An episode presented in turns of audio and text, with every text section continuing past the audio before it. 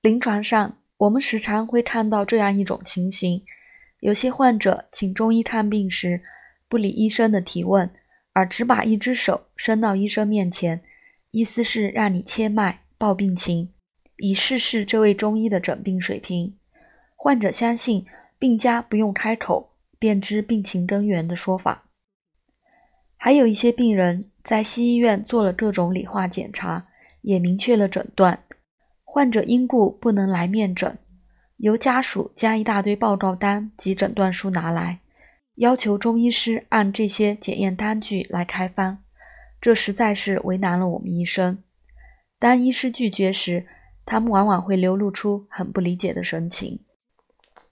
记得有一次，在为一位中年女性的过敏性鼻炎患者诊治时，我问了她很多问题。包括出汗情况、胃的情况、食欲、大小便等等。结果患者反复提醒我：“我看鼻炎。”我知道他一定是在想，这个医生是不是糊涂了，问了那么多与鼻炎无关的问题。其实他完全不理解，在中医眼里，过敏性鼻炎只是一个病名，中医是无法按病名来下诊断、选方药的。种种现象。反映了有些人们对中医诊治疾病的方法很不了解，甚至还有不少误解。大家知道，中医诊疗体系形成于两千多年前，诊查疾病完全依靠医生的感官，也就是说，通过视觉、听觉、嗅觉、触觉及医生仔细观察到的病人的外在真相，以及询问病人的主观感受来判断疾病。中医称为望、闻、问、切四诊，这四种不同的方法所获取的信息也不同。通过四诊的方法，找出特定的人在特定的时间段，脏腑经络、气血阴阳发生了什么样的改变，出现了什么问题，才能下诊断、选方药。以发热为例，西医需要通过抽血检查。来判断是病毒还是细菌感染所致，决定是否用抗生素。而中医遇到发热患者，首先是看患者的面色、唇色等。如果面色灰暗、嘴唇不红的，通常会从感受寒邪的角度去考虑；如果面色潮红、唇色红，一般判断为热症。接下来会问发热时是否怕冷、怕风。如果是，说明邪气还在体表；不是，则提示邪气已经入里。再问出汗与否，有汗与无汗对发热的虚实、寒热判断很重要。判断不对，治疗就会犯方向性错误。还要问肢体关节是否疼痛，疼痛的具体部位在哪里？这个很重要，可以帮助我们判断。是哪条经络受邪？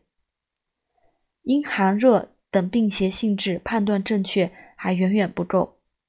如果所用药物的归经定位不准确，治疗往往无效。其次，还要听患者的语声、咳嗽声，问食欲、口中的感觉、大小二便等情况，观察舌象、脉象等。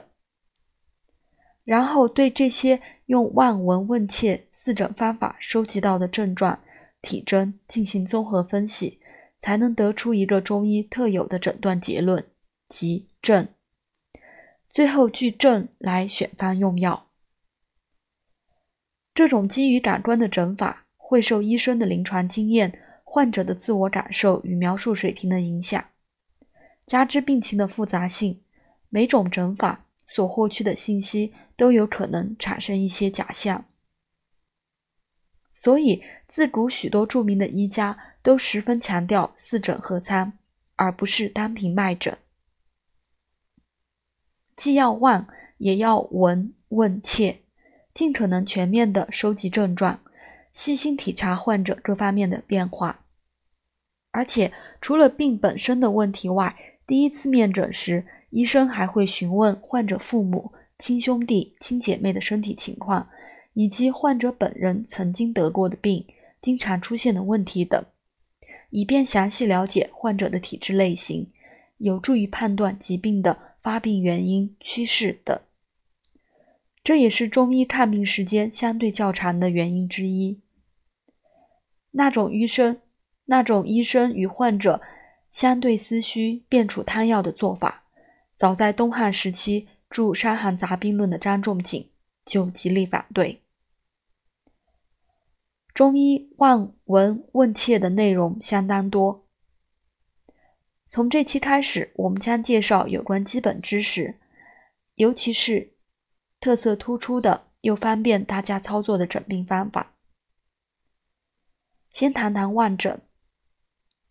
望诊是医生运用视觉观察病人的神色、形态、舌象、分泌物、排泄物的一种诊病方法。中医认为，有诸内必行诸外，即身体内部的情况必然会反映到体表来。人体外部的真相是客观存在的，不受病人文化水平、语言表达能力对病痛耐受性的影响。因此，望诊是四诊中内容最丰富、最重要的一种诊断方法，备受古人重视。称之为万耳知之为之神，故列四诊之首。而在望诊中，茶色、茶舌又是最具中医特色的诊法。下期我们再具体的细谈。